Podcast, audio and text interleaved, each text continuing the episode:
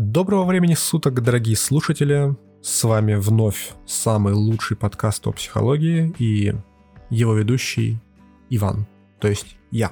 Много времени прошло, был длительный перерыв, так что можно сказать это новый сезон, новая часть, запуск, как угодно. В любом случае, очень приятно, что за все то время, что выпуски этого подкаста не выходили, мне на почту пришло ряд писем, с просто благодарностью, с вопросами о том, а будет ли подкаст продолжен. А также приходили и вопросы на разбор, и обязательно все ответы будут в будущих выпусках и даже некоторые в этом выпуске. Очень приятно, всем спасибо. Пожалуйста, пишите мне на почту, она указана в описании к этому выпуску, в описании к каналу. Переходите в мою группу ВК, которая обновлена там теперь новый дизайн, у ВК теперь новый дизайн. Все поменялось, все стало, наверное, красивше, у меня точно красивше. Ну, все стало немножко по-другому, поэтому пишите, читайте, там выходят текстовые посты, там будут выходить также подкасты и большие материалы. А пока эти самые большие материалы о образовании, страхах, пропаганде, о всем, чем интересуется наука психология, готовятся, будут выходить еще и небольшие подкастики, такие как этот. Сейчас Выйдет несколько выпусков, ну, можно сказать, разогревочных. Надо как-то вернуться в канву, наладить производство, хотя бы по два выпуска в неделю, может быть, по три, для того, чтобы вам всегда было что послушать. А поэтому сегодняшний выпуск — это некий комментарий к посту на Пикабу. Да-да, не удивляет. Иногда мне кидают различные новости, различные посты с той или иной информацией, которые надо бы прокомментировать. Иногда, конечно же, эта информация — это полный бред, и мне кажется, господи, что тут комментировать, это же полная чушь. С другой стороны, иногда информация бывает очень интересной, требующей, так скажем, раскрытия, но при этом она написана на таких ресурсах для Пикабу. Да. И конкретно данный пост касается частных школ и вообще начального образования. Называется он а что так можно было. И опубликован он 8 февраля в 12.22 на Пикабу в паблике ВК. Это если вдруг ссылки на этот пост не будет под выпуском, то вы сможете его найти. Но в любом случае я его сейчас зачитаю и буду комментировать в порядке живой очереди, скажем так. Пишет, по всей видимости, отец, по крайней мере, из контекста. Хотя у меня есть некоторые сомнения, потому что пост э, написан списком, а женщины так не пишут обычно. Но при этом встречаются некоторые словечки, некоторые обороты, которые можно очень редко увидеть в письменной речи мужчин. Поэтому я делаю вывод о том, что писала либо совсем женщина, либо была некая женщина-корректор, возможно, жена этого мужчины, которая прошлась по тексту и чуть-чуть его выровняла или как-то приукрасила. Пост говорит нам, расскажу историю с моим сыном. Пошел в школу в 8 лет, в обычную, где в свое время учился я. В итоге за первый год. Цирк с 1 сентября. Привели первоклашек на праздник, а там казаки, военный оркестр, патриотические песни заунывные, детей построили и заставили маршировать. Выступал депутат, что-то вещал про важность детей для государства, дети в слезах, родители не пускают, цирк с конями. Так получилось, что я люблю иногда проверять информацию, которую нам дают в интернетах. И раз уж первый пункт, он сразу же про депутата, а депутаты люди публичные, то, скорее всего, ну, должна быть такая новость. Мне интересно, и правда, что это такое, потому что я зацепился за предложение, что родители не пускают. Это вообще нарушение всех законов логики и, наверное, даже нарушение государственных законов, потому что э, как так родители не пускают к детям, это, это, это возможно? Ну, то есть, если мы не говорим о каких-то там ковидных заражениях и прочей эпидемиологии, чтобы родителей официальных родителей, да, которые отвечают за своих детей, к ним не пускали, это по меньшей мере странно. Поэтому, ну, давайте просмотрим, я сейчас прогуглю, что это такое вообще, где это было. Сразу спойлер для нашего поиска. Э, дело происходит в Челябинске, по крайней мере, в конце текста человек об этом напишет. Возможно, на момент обычной своей школы человек не учился в Челябинске, но учился в каком-то другом городе, потом они переехали и, ну, впоследствии пошли в частную, да-да-да, пост про частную школу. Но все-таки сделаем запрос депутатские выступления, поставим в фильтрах Челябинск. Последние полгода, ну, пусть будет, э, возможно, это было не в этом году, в прошлом или в позапрошлом, ну, ничего страшного. Что ж, произошла магия монтажа. Я загуглил, и, о чудо, нет таких новостей. Нет, то есть, серьезно, есть новость о выступлении депутата на торжественной линейке первоклашка. Это очень важно, это все информация нам для поиска, что это не какая-то там средняя школа, не старшая. Это именно вот началка, 1 сентября, первоклашек на торжественной линейке поздравили челябинские политики. Новость от 2014 года. Что ж, запоздалый пост, почти 10 лет прошло, но ничего. Может быть, у нас есть что-то еще? А нет, ничего подобного. Других постов о выступлении в Челябинске, либо же м, в том регионе нет. Все про Москву, Собянин. Челябинские депутаты пришли в школьные столовые. Новость от 4 февраля 2023 года. То уже не согласуются с тем, что мальчик уже пошел и в ту школу, и сходил в новую. Как-то по времени не стыкуются. И того, вот так вот от прогуглив, я не нашел ни одной новости об этом. Что ж, возможно, я не умею писать или гуглить, или пользоваться интернетом. Возможно, я, может быть, очень древний, хотя нет, я довольно молод. На самом деле, я знаю, что такое интернет. Но мало ли. Но новости нет, по крайней мере, очевидно. Что ставит немножечко под сомнение реальность ситуации. Но это пикабу, мы понимаем, да, там могут быть вполне выдуманные случаи. Едем дальше. Разборки с девочкой, которая булила с друзьями почти весь класс, а родители тупо не приходили на собрание. Далась стульями, рисовала на одежде, ломала ручки и пеналы, слушала музыку на телефоне во время урока. Интересное замечание. Собственно, у меня уже есть небольшой выпуск про частные школы, как небольшой, на час. Он называется «Буллинг». Ну, в буллинге, вы можете его послушать. Там я тоже разбираю тему буллинга и делаю э, вывод, ну как сказать, вывод, это уже данность, что избавиться от буллинга в ноль нельзя. Буллинг существует просто потому, что существуют законы развития общества, в том числе детского, в том числе взрослого, в том числе животного, абсолютно любого. И детское общество строится на основе иерархичной структуры, и поэтому выяснение, кто выше, а кто ниже, необходимо. Оно просто будет, ну, потому что биология, потому что генетика, все, что хотите, э, называйте, но так будет, это так работает. Поэтому избавиться от буллинга совсем нельзя. Буллинг будет. Но можно контролировать количество этого самого буллинга и его направленность. Например, самый банальный способ это просто статистическое уменьшение буллинга путем уменьшения численности класса. Ну, условно, если мы скажем, что на 10 человек в классе приходится один буллер, то при 30 детях в классе у нас будет, ну, там, плюс-минус 2-3 буллера, условно. Ну, от 0 до 3, средняя где-то там 2, ну, вот где-то их 2 будет, если мы говорим про статистику. Если же мы делаем класс из 10 человек, или вообще там из 8, то у нас уже будет в среднем от 0 до 1 буллера и тут может так выпасть, что конкретно в нашем классе вообще не будет никакого буллера и никакого буллинга как такового, по крайней мере, активного его участника главного, лидирующего, так скажем, выпадающего из среднестатистической структуры организованного детского общества, какими ужасными словами я говорю. Но это не значит, что буллинга не будет в школе, не будет в соседнем классе. Но вашего ребенка конкретно это может не коснуться. Точно так же, как и в обычной школе. Вот и все.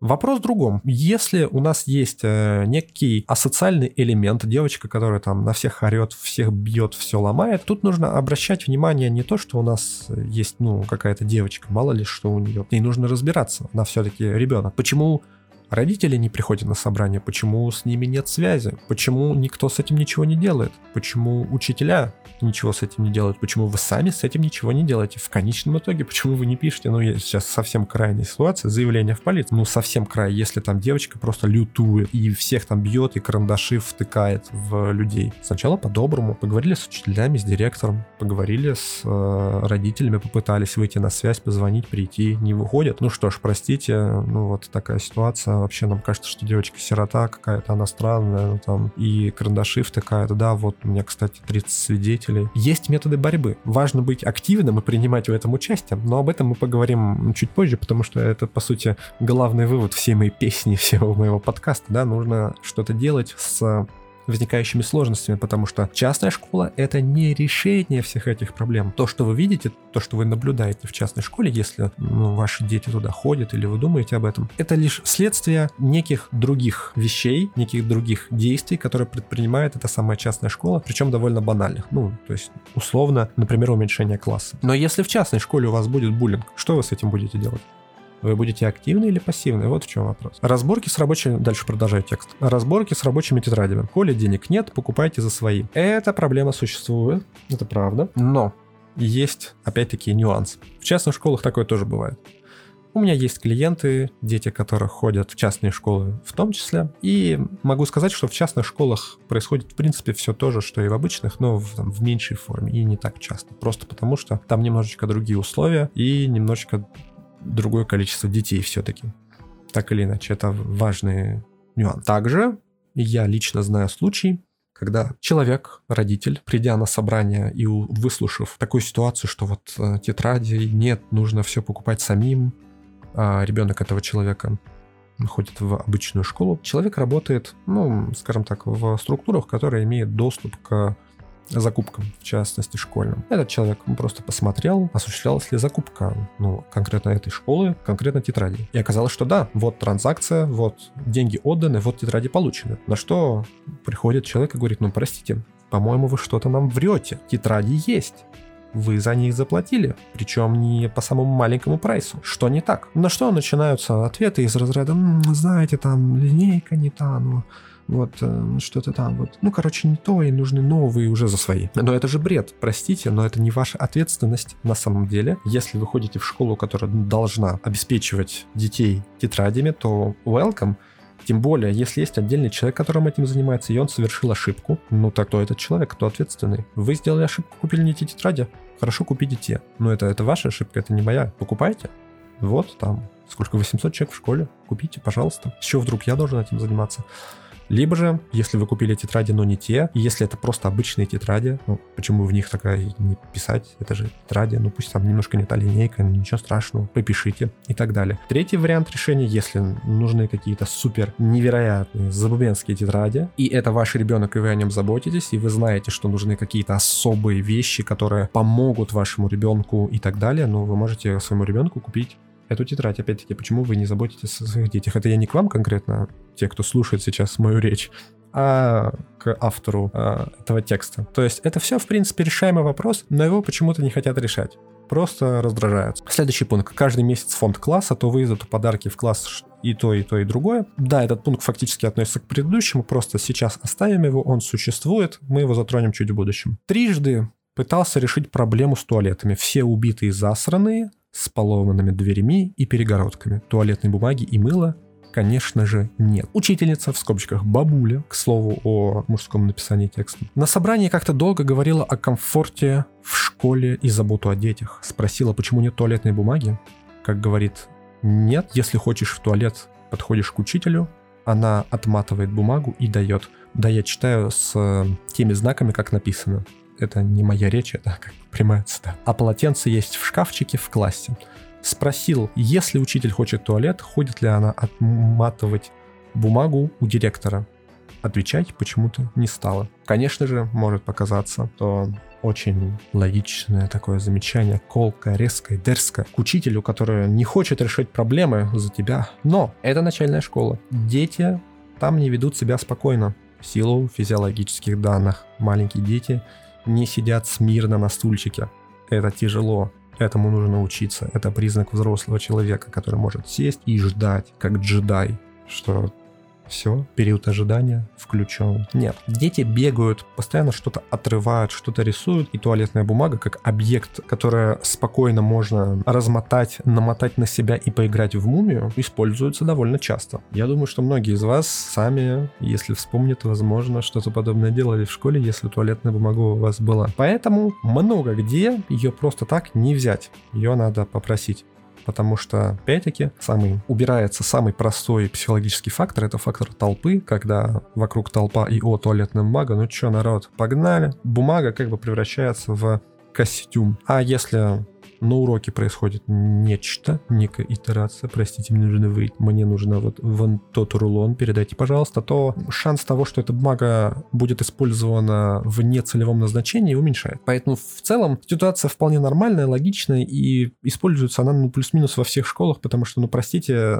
это дети. По поводу трижды пытался решить проблему с туалетами А как, как пытался решить проблему с туалетами? Говорить учителю, поменяйте туалеты, поменяйте туалеты, поменяйте туалеты. О, я трижды пытался решить проблему. Ее решить можно на самом деле. Фотографируйте туалеты, начинайте писать сначала на имя директора, потом в Минобор, потом еще можно куда-нибудь там в мэрию написать. Существует целый ряд возможностей для решения проблемы с туалетами и не только с, там, с ремонтом вашего подъезда, еще что-то и так далее, я понимаю, что это сложно, и вам не хочется этого делать, потому что вам кажется, что это должен делать кто-то другой. И якобы в частных школах это все решает кто-то другой, потому что это просто. Но на самом деле это не так. В частных школах точно так же могут абсолютно убитые туалеты, стены, потолок, пол и все на свете, все что угодно. И это никто не будет решать, кроме вас. Поэтому, ребята, дорогие родители, дорогие слушатели, принимайте участие в жизни своих детей, в том числе в жизни их школ, какие бы они ни были все вопросы можно решить. Да, это непросто, нужно встать с дивана, но это возможно. Следующий пункт. Писать вопросы учителю нельзя. Есть вопрос, приходите на родительское собрание. В родительском чате пишет только учительница и кидает домашки. Интересная, кстати, штука. Я хоть и достаточно молод, я окончил школу уже в 21 веке, но у нас не было никаких чатов. Для меня это в новинку, лично для меня, лично для меня, что там кто-то кому-то кидает домашки в чат. Потому что Тебе обычно кидали домашку в уши, а ты записывал ее в дневник или в тетрадь, или запоминал, никуда не записывал. Но при условии, опять-таки, да, я сейчас стану э, на сторону учителя специально, просто пытаюсь объяснить логичность, я не говорю, что там все учителя правы, не надо, не надо чинить туалеты, не надо заботиться о детях, нет, нет, нет, нет, но если каждый родитель из 30 в классе, а если в чате не 30 человек, а 100, три класс, чат начальной школы, то если каждый будет задавать вопросы постоянно учителю, а чего, а я не понял, и вот эти вот вопросы, когда тебе пишут текст и говорят, нужно сделать задание номер 4, и тут же вопрос, а какое задание нужно сделать? Ну, вот банальнейшее, простите, наблюдаю очень часто в разных сферах, даже где люди очень образованы. Поэтому абсолютно логично, что когда вы строите чат, и строить оно некий коммуникационный канал. У правильного выстроенного коммуникационного канала есть тоже свои правила, свои законы, свои ограничения. И когда мы говорим про чат, такое новое образование 21 века, он тоже должен быть выстроен определенным образом, и поэтому, когда в этом канале идет односторонняя трансляция от учителя ко всем остальным, это правильно. Ничего тут такого нет. Это просто так.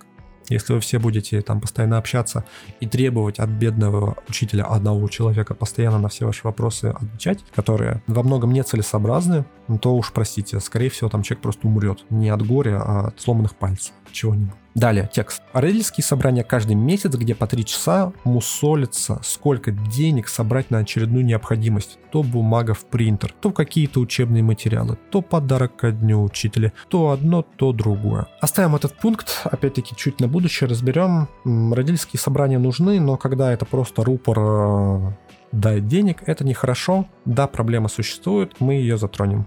Просто скажем, что да, эта проблема так быть не должна. По крайней мере, каждый месяц потому что если и должны быть какие-то взносы, какой-то там график платежей, пусть и этот график платежей абсолютно копеечный, из разряда там 300 рублей в месяц, но пусть тогда он будет вынесен один раз на рассмотрение в начале года, и будет календарик, что типа каждое первое число месяца, пожалуйста, там 300 рублей, либо же сразу там на весь год там 3 600, ну или там сколько, 3 без этих месяцев, условно. Следующий пункт. Какая-то девочка из первого пункта другой налила стакан в портфель, подошла к учителю, пожаловалась, на что учительница сказала, а ты чего ябедничаешь? Учись решать проблемы. С точки зрения педагогики это полный пиз. Так быть не должно, конечно же. Тут оправдания нет учителю. С другой стороны, если мы говорим про внутреннее отношение ребенка, и то, как э, ребенок в школе формируется, и как формирует его школа, то, конечно же, данная вещь это ну, просто элемент буллинга, пусть будет элемент э, некого социального взаимодействия, когда тебе нужно научиться, правда, ну буквально научиться решать эти проблемы. Потому что, слава богу, что это школа и что тебе просто вливают в портфель стакан воды. Потому что когда ты вырастешь, тебе будут подливать мышьяк в шампанское. Ну, я, я утрирую, хотя нет, не утрирую, такое тоже бывает. Знаете, да, даже не только в кино. С этим надо что-то делать. Что ж, на этом текст про обычную школу заканчивается и идет про то, что жена случайно прочитала ВК-пост про частную школу. Поехали, посмотрели, сходили на экскурсию, у сына загорелись глаза, за один день отдали ребенка в неизвестность. И того за полтора года это, к слову, первом моем гуглении в начале, то сын ходит туда, двоеточие, пункт. Никаких проблем с буллингом, атмосфера не та. Как я говорил в начале, кто-то кому-то врет, потому что буллинга быть, ну, в ноль убрать буллинг невозможно. Не может быть такого, чтобы буллинга не было. Варианта два. Первое, буллинга мало, ну, просто мало, по сравнению с тем, что испытывал сын в начале. Второй вариант. Буллинг не касается конкретно этого ребенка. Скорее всего, и первый, и второй пункт их можно совместить, но очень важно, эти пункты можно совместить и в обычной школе. То есть, если правильно себя ввести, если там научиться работать с буллингом не родителям, а ребенку, то можно сделать так, что буллеры будут обходить тебя стороной, потому что ты неинтересная мишень. Либо же самим стать буллером. Ну ладно, ладно, это уже шутки-шутки у меня такие пошли. Следующий пункт. Учителя. Две девушки-владелицы, которые фанатеют по своему делу, бывшие учителя, которые которые сбежали из системы. Ну, что тут говорить, это классно. Да, надо сделать ремарку, что это только начальная школа. Там буквально две девушки, которые, ну, так, открыли ИП. Мы этого пункта еще коснемся в одном из последних пунктов. То есть это хорошо, это не так плохо, просто данность, вот такой тип бизнеса у них. Две девушки. Хорошо. Сына доставляю в школу на машине к 8. Дети сами готовят завтрак. В скобочках дежурство по очереди. И завтракают все за общим столом. Точка очень круто запятая, не надо кормить веселый смайлик. И вот тут выявляются, скажем так, ну не, про, не проблемы это, это особенности мышления, причем не нашего, а всечеловеческого вообще. Да, это, возможно, шутка юмора, конечно, очень круто, что не надо кормить, это прикол такой, но э, в каждом приколе есть доля правды. Каждый прикол лишь отчасти прикол, потому что мы правда хотим сбросить ответственность. Причем желательно самым легким способом, потому что если у нас много-много-много вариантов того, что нужно решить, условно, если мы говорим про школу, раз уж мы про нее говорим, и там есть куча проблем, какие-то дети достают сына, с этим нужно разбираться, нужно как-то общаться с сыном по поводу правильного поведения с буллерами. У него уроки, он просит, нужно с ним делать урок, его нужно кормить, с ним нужно гулять и так далее, и так далее, и так далее, и так далее. И тут неожиданно на нас как бы спадает сверху откуда-то из реклам из таргета. Не думайте, что откуда-то на самом деле вас вычислили. Что есть такой чудесный инструмент частной школы, где вы просто даете денег в лицо так пау, и за вас там решают все проблемы. На самом деле это просто маркетинговый ход и не более. Да, вам кажется, что вы дали денег, и часть проблем, которая была в обычной школе, за вас решилась. Но в частности стало меньше детей, атмосфера стала лучше, да, это факт. Ну, то есть это хорошо. Тут, ну, не поспоришь уже, не попишешь. Да, там немножко другое отношение учителей к детям. Скорее всего, оно лучше. Да, опять-таки, ну, это факт, да. То есть чаще так. Вполне вероятно, там лучше программа а вот это уже не факт. Но об этом мы еще поговорим. Короче, это просто элемент э, нашего вывода из этого текста. Очень круто, да, не надо кормить. Ну ладно. Затем у них зарядка и получение маршрутного листа. Каждый получает задание, которое нужно сделать за день. Задания основаны на программе Минобра. И сразу следующий пункт в догонку. Уроков нет.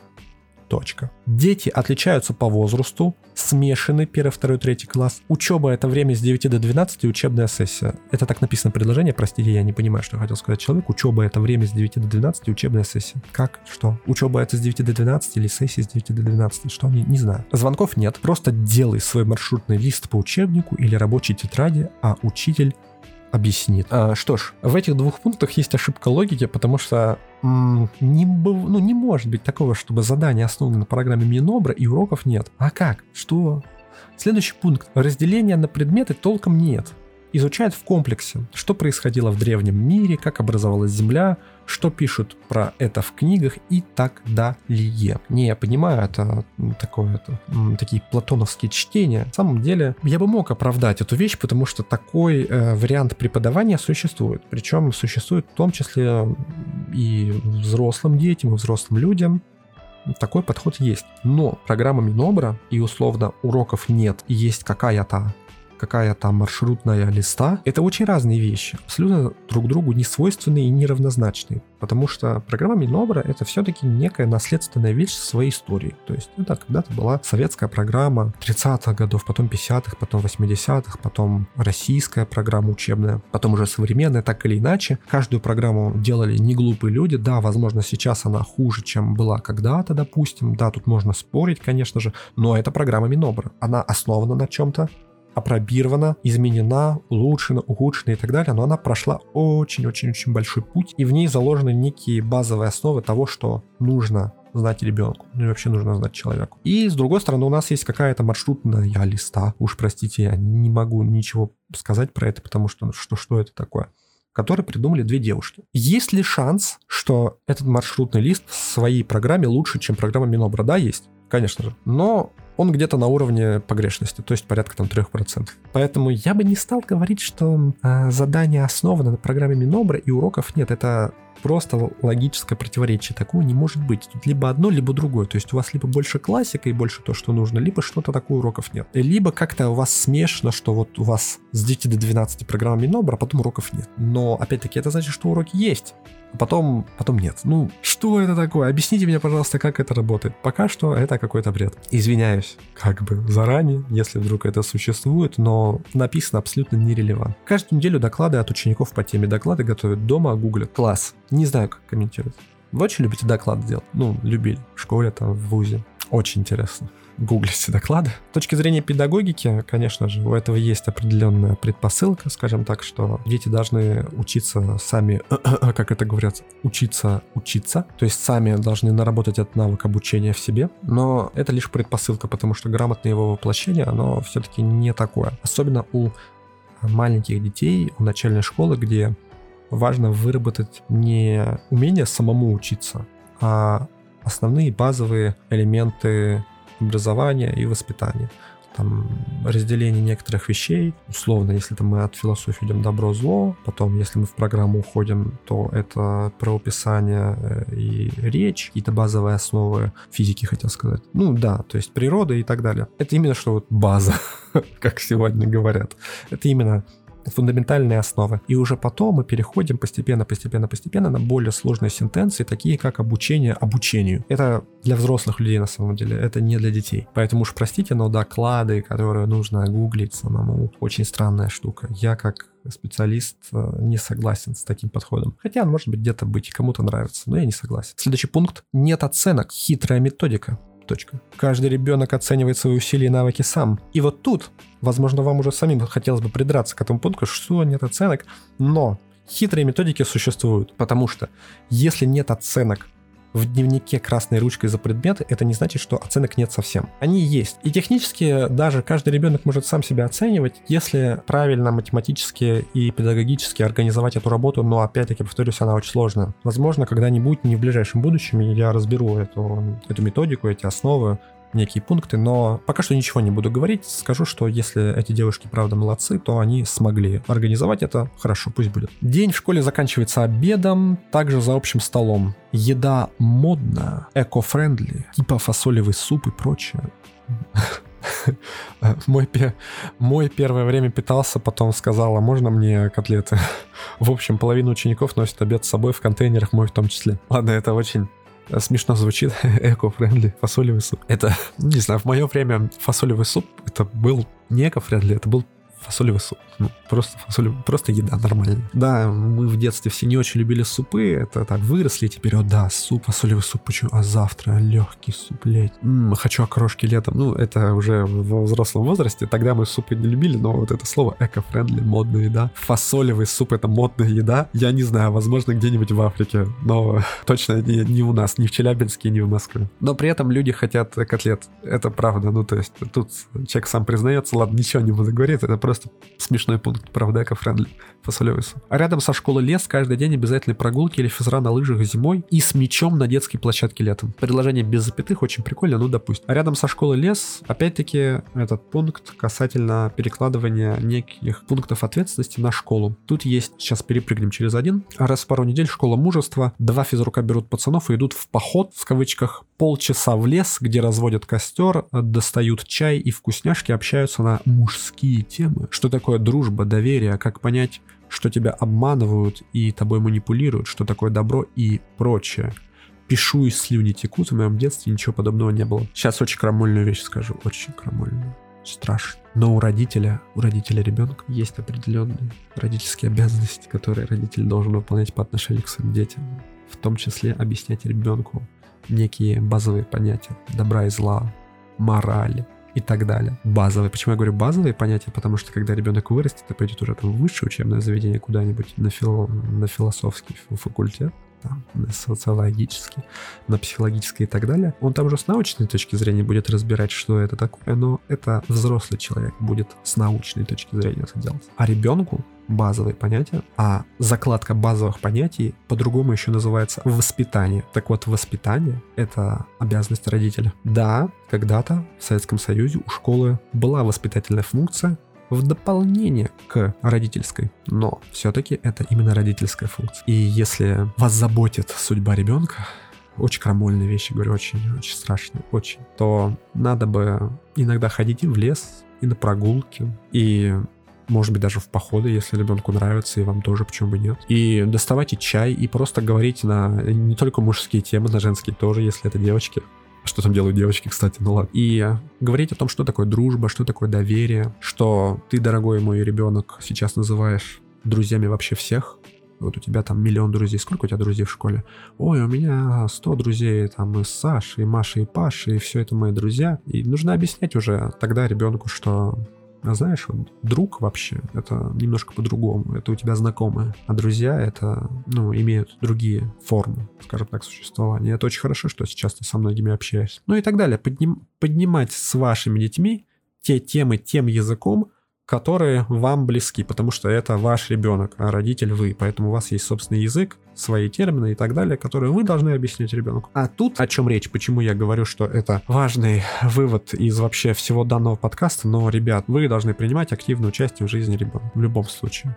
Учится ли он в школе, учится, ладно, в ВУЗе не надо, в ВУЗе там взрослый человек уже все, отпустите его наконец-таки, пусть он съезжает от вас, все, успокойтесь. Но когда он маленький, когда он ходит в детский сад, когда он ходит в школу, его окружение, в том числе туалеты, там, также, это все ваша обязанность в том числе. Да, структуры, школа, там директор должен, учителя должны, прекрасно. Но если учителя должны, это значит, что вы не должны. Это не значит, что вы сбагрили ребенка, сказали, так, теперь это твой ребенок, учитель мой дорогой. И значит, с 9 до 6 родитель его не я, а ты.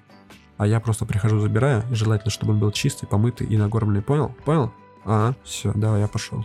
Нет, так не должно быть. Вы сами должны заниматься своими детьми. Вот и все. Та-да, весь секрет от психолога. Очень круто. Ладно, следующий пункт, который мы перепрыгнули. Если кто-то устал, без проблем может пойти вздремнуть в кресле мешке кресло-мешок. Мишка-кресло. Господи, это в скобочках. Как я в свое время страдал от недосыпа и дремал на парте. Вопрос режима это тоже как бы родительская функция. Это не значит, что ребенок должен спать. Ну, то есть, э, давайте я скажу очень ласково. Я считаю, не только лишь я, что если у ребенка есть возможность не слушать уроки, а всегда спать и наплевать на все, то, скорее всего, ребенок будет спать. Если у ребенка нет режима, то есть он ложится в 3 часа ночи, а вставать ему надо в школу к 7, то надо с этим что-то делать. 4 часа для ребенка мало. Наверное, нужно спать нормально, полноценно. Кстати, вам тоже это для здоровья полезно. Ребята, спите по 8 часов свое расписание корректируйте, это классно, это полезно. Но ребенок, по крайней мере, в отличие от вас, отличие от нас, от всех, от меня тоже, грустно, может себе позволить спать как минимум 8 часов, ложиться в нужное время, вставать в нужное время, все у него будет хорошо. Если ребенок не досыпает, это ваш косяк, не ребенка. Опять-таки очень крамольная вещь, ужасно. Я наезжаю на родителей, просто весь подкаст. Надо назвать подкаст «Наезд на родителей». На всех сразу. Итого выводы. И как изменился сын за полгода первые двоеточие. Стал более уверенным в себе и стал аргументировать и отстаивать свое мнение. Допустим соглашусь. Через полгода стал сам на автобусе приезжать домой, а так бы не стал в обычной школе. Вообще бы не самостоятельный был не приезжал бы. Знает, как зайти в магазин и что купить. Ну, тут только частная школа помогла, ребят. Вот я учился в обычной и до сих пор вообще не знаю, что, как в магазин зайти, там покупать, что я.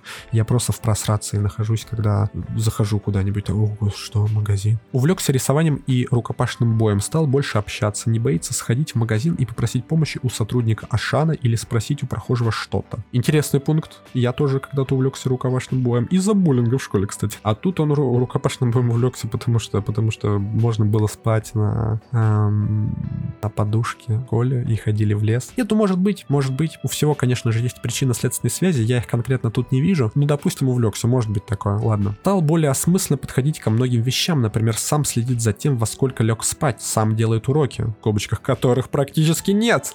И тут нужно смех ставить какой-то за кадром. Только доклады. Сам делает уроки, которых нет. Звучит просто богоподобно, я считаю. Это, ну, 5 за сочинение, а, как бы за грамотность тоже 5 как бы фиг. Стал более осмысленно подходить ко многим вещам. Опять-таки, осмысленно почему? То есть э, я напрямую не вижу причинно-следственных связей, что, как, а, где. А с точки зрения закона, двоеточие. Первое, у школы лицензии нет, фактически это ИП-энтузиасты, поэтому юридически мы ушли на семейное образование. Раз в год обязательное тестирование в обычной школе, с которой договор. После первого класса все тесты сдавались на отлично. Цена школы в месяц 13 500, что лично для меня вполне посильная сумма за счастье детей. Ну и дальше просто текст, текст, текст и примечание в конце, если что, дело в Челябинске происходит. А что могу сказать по поводу последних пунктов с точки зрения закона? То, что у школы нет лицензии и это фактически ИП-энтузиасты. А, да, ребят, ситуация такая, что получить лицензию ну, на школу вот что открыть школу условно очень тяжело. Очень тяжело. Это не значит, что теперь ну, можно открыть любую шарашку, не получать лицензию и говорить, что ой, э, я просто школа без лицензии. Нет. Но помимо того, что эти пункты, которые нужны для открытия правильной школы с правильным знанием, во-первых, это требует очень-очень больших вложений, очень гигантских денег, которые ну, не у всех есть. И несмотря на то, что многие пункты требования получения лицензии, они логичны и, в общем-то, правильны, также большая часть этих пунктов абсолютно нелогична. И поэтому получение лицензии — это вопрос больше твоих финансов и, наверное, еще раз твоих финансов, потому что там нужно набивать много шишек, платить не за то, терять деньги, снова платить и так далее, и так далее, и так далее. Поэтому, если вы сейчас посмотрите, ну, условно, там, откроете список всех частных школ, э, слэш, запятая, тире, организаций частных, то вы удивитесь, но 51% это будет именно нелицензированное что-то, условные ИП-энтузиасты. И что самое интересное, это не значит, что это плохо. Вполне вероятно, что у них там хорошие программы, то это вполне нормальные центры, вполне нормальный доп. образование, либо же нормальная школа,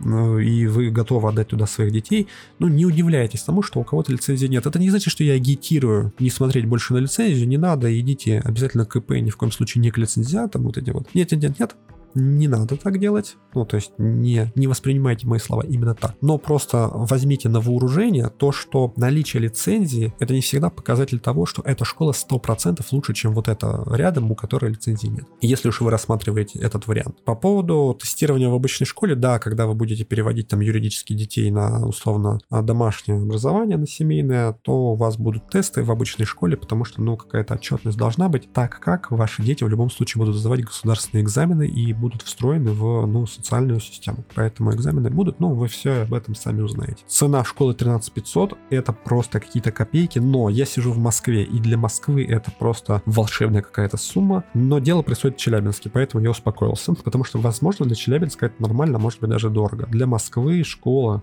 начальная за 13 500, я такого не знаю, если честно. Ну, правда. А вот если бы ценник был в 10 раз дороже, вот это уже да, это похоже на московскую цену на московскую цену детского садика за одного ребенка. Это не шутки. К сожалению, я плачу. Так что, да, это дорого, и, собственно, это одна из таких причин, почему не только лишь все, мало кто может себе позволить вообще эту тему. Потому что где бы вы ни жили, но все это стоит денег и очень-очень немаленьких. А 13 500 это, конечно, правда копейка, ну, точки зрения образования. Что ж, и того подытоживаем. Ребята, берите ответственность за своих детей. Это раз. Второе. Даже, даже, если мы скажем, что на самом деле все, что тут написано, это правда, это не выдуманный текст, что это существует, и на самом деле эта школа частная в Челябинске хорошая, что, возможно, вы сами слушаете меня сейчас, из, находясь в Челябинске, ваши дети ходят в очень похожую частную школу, возможно, она хорошая. Я не отрицаю того, что эта школа существует, и что там все прекрасно, и прекрасная программа, и вот эти вот маршрутные листы, они, правда, лучше, чем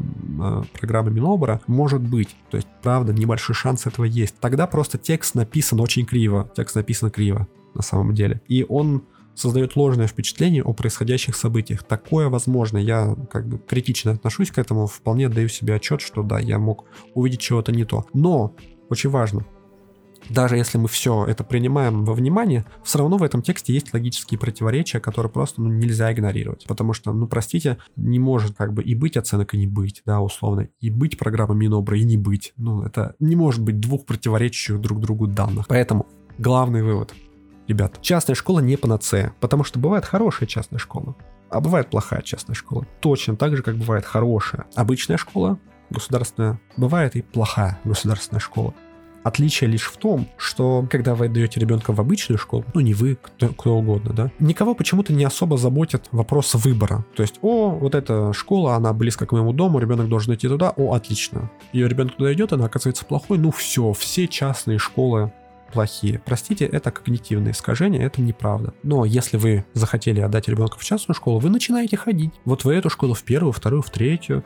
Вот тут посмотрю, вот тут почитаю, вот тут надо выбрать, а вот тут мне что-то не нравится, а вот тут нравится. И вот так вот после хождения по 10-15 разным школам вы принимаете какое-то решение, и потом думаете, а, вот это да, в ней так классно, потому что это частная школа. Нет, в ней классно не поэтому, а потому что вы предприняли какие-то усилия, походили по многим-многим школам, сделали выбор осознанный в пользу своего ребенка пользу себя во многом. Поняли, что какую-то ответственность я и правда могу переложить на школу, но почему бы нет, если она справляется с этим хорошо. И уже поэтому, потому что вы активно поучаствовали в этом процессе в жизни своего ребенка, ему хорошо. Если бы вы также поучаствовали в жизни ребенка касательно обычной школы государственной, сходили сюда, сюда, сюда, тут посидели на уроках, тут посидели, сказали бы так, простите, вот я сейчас не готов, ага, вот мне, меня интересует первое, второе, третье, четвертое. Я не знаю, если вас не пускают, ну, что называется, соврите, да, скажите, что ну вот у меня там ребенок на коляске, условно, да, вот мне нужно обязательно войти в школу и посмотреть, а если там пандусы, и посидеть на уроках, мне интересно, если там еще дети такие же или нет. Можно, есть способы, я не говорю, что что нужно там всем врать и как-то там что-то нехорошее делать. Нет. Просто поступайте адекватно и принимайте в этом участие. Потому что все возможно. Можно отдать ребенка не в ближайшую обычную школу, а чуть-чуть подальше, но при этом она будет лучше, и с лучшей программой, с лучшими учителями, и так далее, и так далее. Вот и все. И весь секрет. Удивительно открыл вам глаза, но на самом деле мало кто это понимает. Поэтому, если вы это знали, то я очень рад. Возможно, вы не зря пробовали со мной эти много минут. Не знаю, насколько в итоге получится. А с вами был Иван. Новый сезон подкастов о психологии пошел. Я очень рад. Надеюсь, вы тоже. До связи.